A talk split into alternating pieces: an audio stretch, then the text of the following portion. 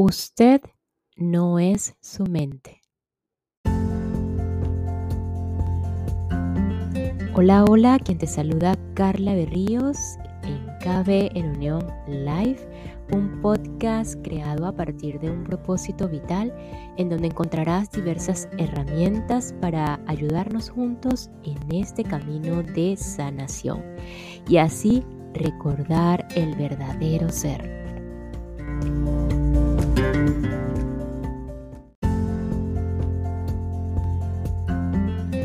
Hoy nos dirigimos a permanecer aquí y ahora con Eckhart Tolle y su libro El poder de la hora, honrando y agradeciendo enormemente sus enseñanzas que los que estamos aquí estoy casi segura que es porque en cierta medida conectamos con este camino de, hacernos conscientes del aquí y el ahora.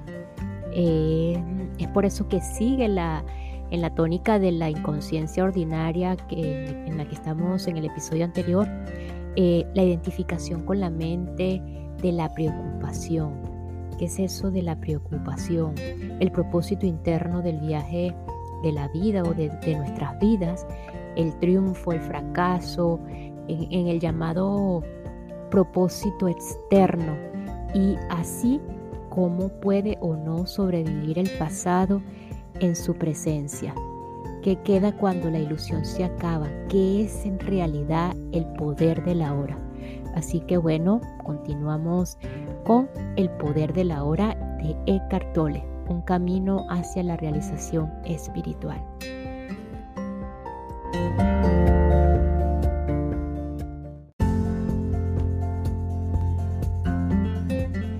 ¿Está preocupado? Piensa a menudo qué pasaría si usted está identificado con su mente, que está proyectándose a sí misma en una situación futura, imaginaria y creando miedo. No hay forma de que usted pueda hacer frente a esa situación porque no existe. Es un fantasma mental.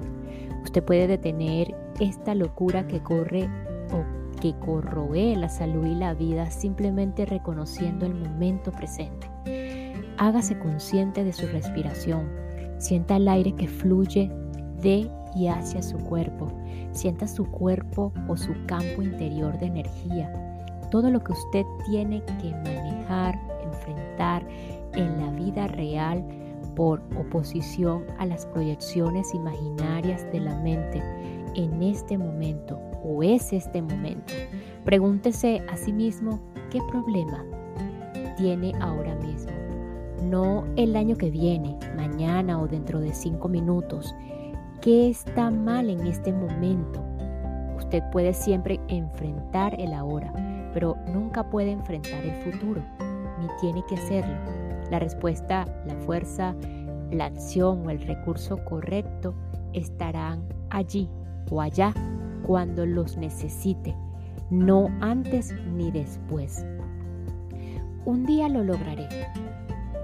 Su meta le toma tanta atención que reduce el momento presente a un medio para lograr un fin eso le está arrebatando la alegría de lo que hace. Está esperando para empezar a vivir. Si usted desarrolla un patrón mental así, no importa lo que alcance o logre, el presente nunca será suficiente bueno. El futuro siempre parecerá mejor. Una receta perfecta para la insatisfacción y falta de realización permanente. ¿No está de acuerdo? ¿Habitualmente usted está esperando algo? ¿Cuánto tiempo de su vida gasta esperando? Lo que yo llamo espera a pequeña escala. Es esperar en la cola del correo, en un embotellamiento de tráfico, en el aeropuerto, por la llegada de alguien o el final del trabajo. La espera a gran escala, entre comillas, es esperar las próximas vacaciones, un empleo mejor, que los hijos crezcan, una relación realmente significativa, el éxito, hacerse rico, ser importante, alcanzar la iluminación. No es raro que la gente pase toda la vida esperando empezar a vivir. Esperar en un estado mental básicamente significa que usted quiere el futuro, no quiere el presente, no quiere lo que tiene, Con cualquier tipo de espera, usted crea inconscientemente un conflicto entre su aquí y ahora, en el que no quiere estar, y el futuro proyectado en el que desea estar. Esto reduce enormemente la calidad de su vida, pues lo hace perder el presente. No hay nada malo en esforzarse por mejorar la situación vital. Usted puede mejorar su situación vital, pero no puede mejorar su vida. La vida es primaria. La vida es un más en su más profundo ser interior ya es completa y perfecta. Su situación vital consta de sus circunstancias y sus experiencias. No hay nada malo en establecer metas y esforzarse para lograr cosas. El error está en usar eso como sustituto del sentimiento de la vida, del ser. El único punto de acceso a esto es el ahora. Usted es, entonces como un arquitecto que no presta atención a los cimientos del edificio, eh, pero pasa mucho tiempo trabajando en la superestructura. Por ejemplo, muchas personas están esperando la prosperidad. No puede llegar en el futuro. Cuando usted honra, reconoce y acepta plenamente su realidad presente, donde está, quién es, qué está haciendo ahora mismo, cuando acepta plenamente lo que tiene, usted está agradeciendo de lo que tiene, de lo que es, de ser. La gratitud por el momento presente y por la plenitud de la vida ahora es la verdadera prosperidad. No puede llegar en el futuro, entonces con el tiempo esta prosperidad se le manifiesta de muchas formas. Si usted está insatisfecho con lo que tiene o incluso frustrado o enfadado con sus carencias presentes, eso puede motivarlo a volverse rico. Pero aunque gane millones, continuará experimentando la condición interior de carencia y en el fondo seguirá sintiéndose no realizado. Usted puede tener muchas experiencias emocionantes con el que el dinero puede comprar, pero llegarán y se irán y lo dejarán siempre con una sensación de vacío y con la necesidad de ser de más gratificación física o psicológica. Usted no habitará en el ser para sentir la plenitud de la vida ahora, que es la única prosperidad verdadera. Abandone la espera como un estado mental. Cuando se sorprenda a sí mismo, a sí misma creyendo en ella, salga inmediatamente, vuelva al momento presente. Simplemente sea y goce el ser. Si usted está presente, no hay nunca necesidad de esperar por nada. Así que la próxima vez que alguien diga, siento haberte hecho esperar, puede contestar, está bien, no estaba esperando, estaba parado aquí divirtiéndome en el gozo de sí mismo o de mí mismo. Estas son solo algunas de las estrategias habituales de la mente para negar el momento presente, que son parte de la inconsciencia ordinaria. Es fácil pasarlas por alto porque forman parte de la manera normal de vivir, la estática de fondo del, descontento perpetuo. Pero cuanto más practique el monitoreo de su estado interior mental y emocional, más fácil le será saber cuándo ha sido atrapado en el pasado o en el futuro, es decir, en la inconsciencia, y despertar del sueño del tiempo al presente pero esté alerta. El ser falso, el ser infeliz basado en la identificación con la mente, vive del tiempo. Sabe que el momento presente es su muerte y por eso se siente muy amenazado por él. Hará todo lo que pueda por apartarlo a usted de él. Tratará de mantenerlo atrapado en el tiempo.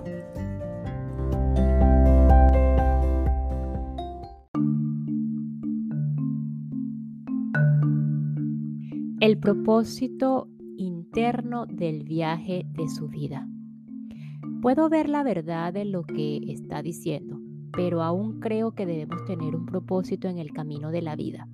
De otra forma, simplemente vamos a la deriva y el propósito significa futuro, ¿no? ¿Cómo reconciliar esto con vivir en el presente? Bueno, cuando usted está de viaje, es ciertamente útil saber a dónde va o al menos la dirección general en la que se mueve, pero no lo olvide.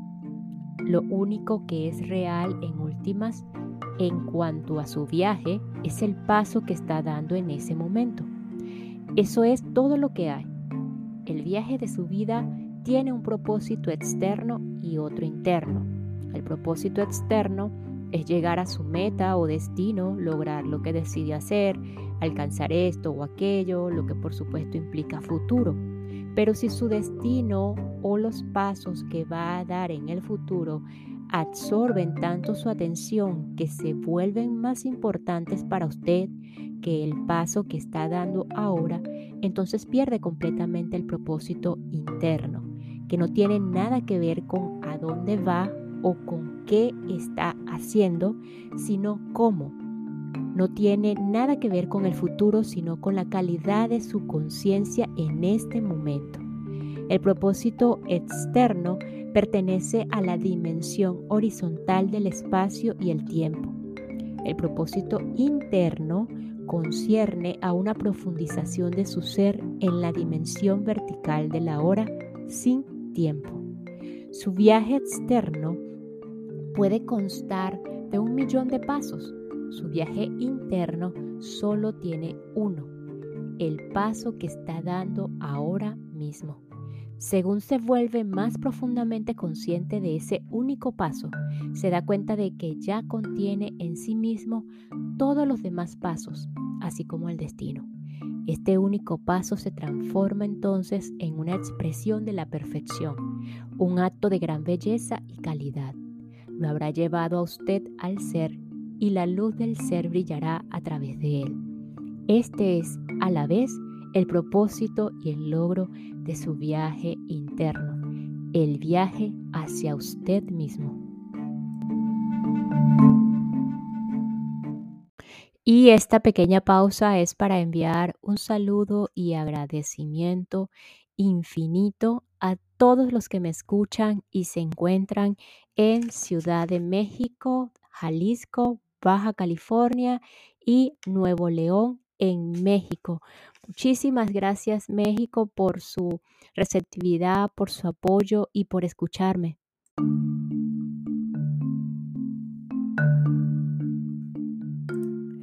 Importa si logramos nuestro propósito externo, si triunfamos o fracasamos en el mundo.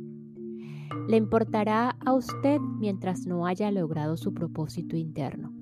Después de lograrlo, el propósito externo es solamente un juego que usted puede seguir jugando simplemente porque le divierte. Es posible también fracasar completamente en su propósito externo y al mismo tiempo triunfar totalmente en su propósito interno. O al contrario, lo que es de hecho más común, riqueza exterior y pobreza interior. O ganar el mundo y perder su, su alma, como dice Jesús. En última instancia, por supuesto, todo propósito externo está condenado a fracasar, tarde o temprano, simplemente porque está sujeto a la ley de falta de permanencia de todas las cosas. Cuanto antes se dé cuenta de que su propósito externo no puede darle realización duradera, mejor cuando ha visto las limitaciones de su propósito externo, renuncia a la expectativa irreal de que debería hacerlo feliz y lo subordina a un propósito o a su propósito interno.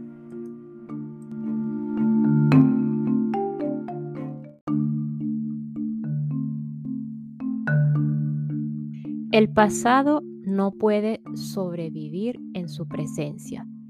Usted mencionó que pensar o hablar del pasado sin necesidad es una de las formas como evitamos el presente.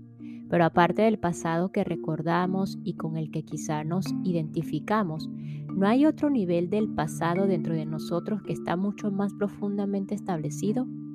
Hablo del pasado inconsciente que condiciona nuestra vida, especialmente por medio de las experiencias de la infancia, quizá incluso de experiencias de vidas pasadas. Y además está nuestro condicionamiento cultural que tiene que ver con dónde vivimos geográficamente y el periodo de tiempo histórico en el cual vivimos. Todas esas cosas determinan cómo vemos el mundo, cómo reaccionamos, qué pensamos, qué clases de relaciones tenemos, cómo llevamos nuestra vida. ¿Cómo podríamos alguna vez llegar a ser conscientes de todo eso o librarnos de ello? ¿Y cuánto tiempo llevaría eso? E incluso si lo hiciéramos, ¿qué quedaría? ¿Qué queda cuando la ilusión se acaba?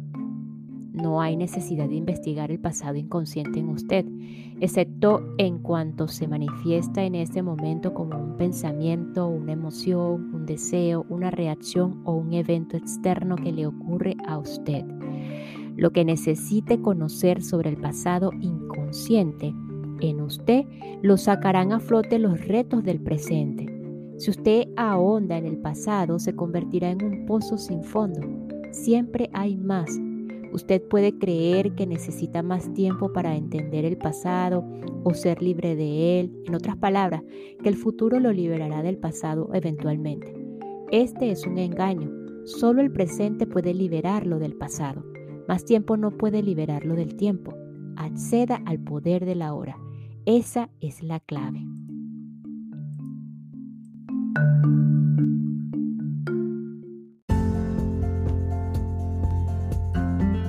Y entonces, ¿qué es el poder de la hora?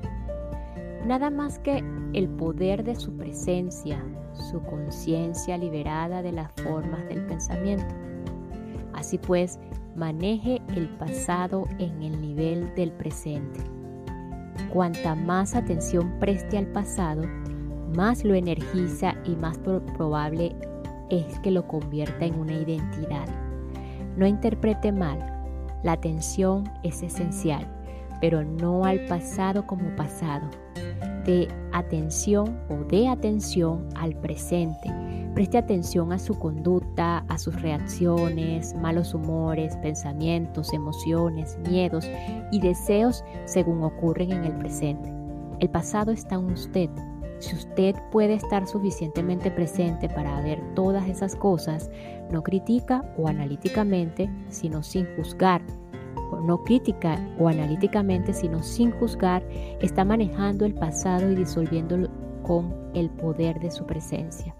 No puede encontrarse a sí mismo yendo hacia el pasado. Se encuentra a sí mismo viniendo al presente.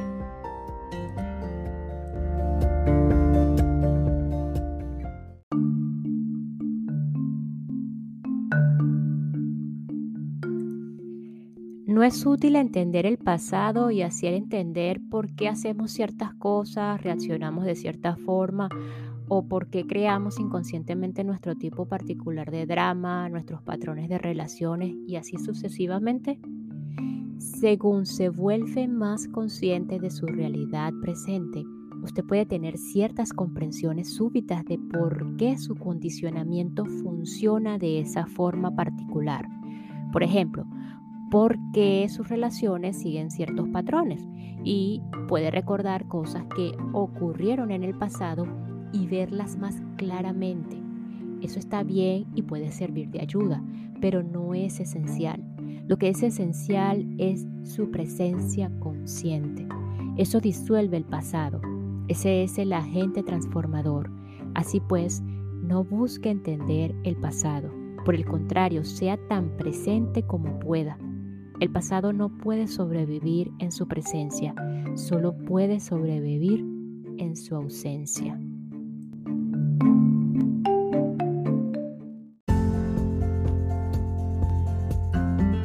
Y nos despedimos de este episodio con la siguiente frase.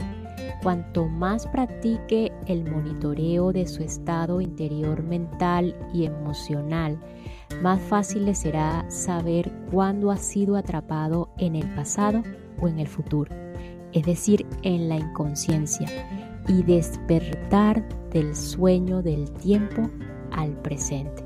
Nos escuchamos en el próximo episodio para continuar con el poder de la hora, una herramienta, un camino más en la realización del ser, en el conectar, recordar nuestro verdadero ser, nuestra maestría interna. Gracias, gracias, gracias.